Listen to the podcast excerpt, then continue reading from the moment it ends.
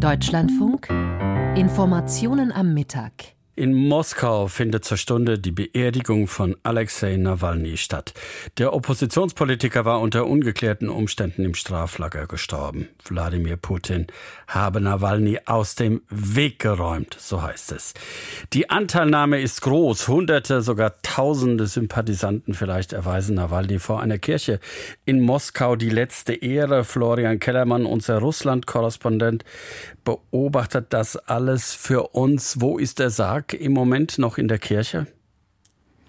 Nee, er ist jetzt offenbar auf dem Weg zum Friedhof oder gerade dort angekommen. Die Totenmesse in der Kirche hat sehr kurz gedauert.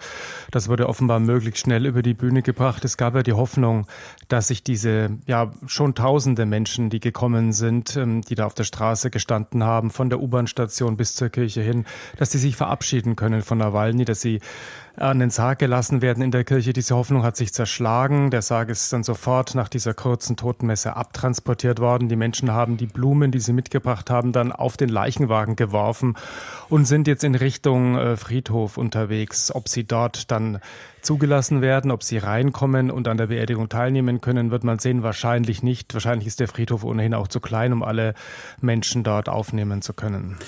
Die Vorbereitungen für diese Beerdigung waren für die Angehörigen natürlich besonders belastend. Wie schwierig war das, dass es jetzt heute tatsächlich dann auch dazu kommt, dass Nawalny wenigstens eine ordentliche Beerdigung bekommt?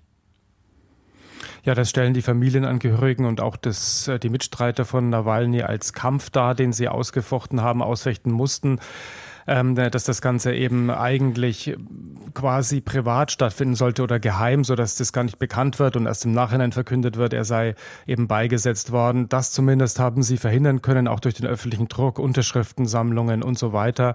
Und letztendlich, ähm, ja, sagen Kommentatorinnen und Kommentatoren auch, äh, das wäre für Putin auch ein Image-Schaden gewesen, wenn er in diese christliche Tradition verweigert hätte, dass sich die Menschen von ihm verabschieden können. Insofern ist jetzt ein ja minimal eine Minimaltrauerveranstaltung zugelassen worden.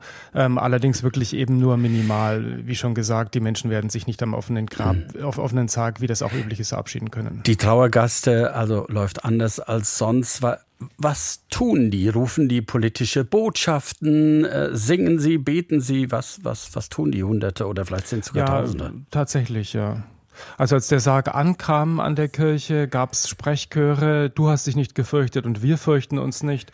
Russland wird frei sein, vereinzelt auch Nein zum Krieg. Also das wurde von den Menschen schon auch als Demonstration aufgefasst, denn sie haben ja kaum mehr die Möglichkeit, sich öffentlich gegen die Politik von Wladimir Putin auszusprechen. Versammlungen sind verboten und werden auch sofort ähm, ja, werden sofort auseinandergetrieben, wenn sie stattfinden. Die Menschen werden verhaftet und hier ist es legal, sich zu versammeln. Natürlich alle, die hier gekommen sind, sind Putin-Gegner. Klar, sonst wären sie nicht gekommen.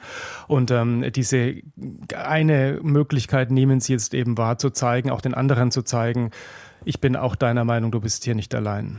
Was bedeutet diese Geste, dass der deutsche Botschafter da ist, Alexander Graf Lambsdorff? Ja, das ist schon auch wichtig. Er ist da und auch andere westliche Diplomaten sind da, Oppositionspolitiker sind da. Es ist natürlich die Geste, Russland kann mit seinen Mitbürgerinnen, mit seinen Staatsbürgerinnen und Staatsbürgern nicht tun und lassen, was es will. Es ist auch an ähm, Menschenrechte gebunden und dazu zählt eben auch, dass man im Gefängnis unversehrt seine Strafe absetzt, natürlich auch nicht ungerechtfertigt äh, verurteilt wird, wie das bei Nawalny der Fall war. Klar wird das vom Kreml wieder als Einmischung in die inneren Angelegenheiten angesehen, denn auf, diesem, auf dieser Position steht der Kreml, dass ein Staat in seinem Land tun und lassen kann, was er will. Florian Kellermann über die Beerdigung von Alexei Nawalny, die gerade in Moskau läuft.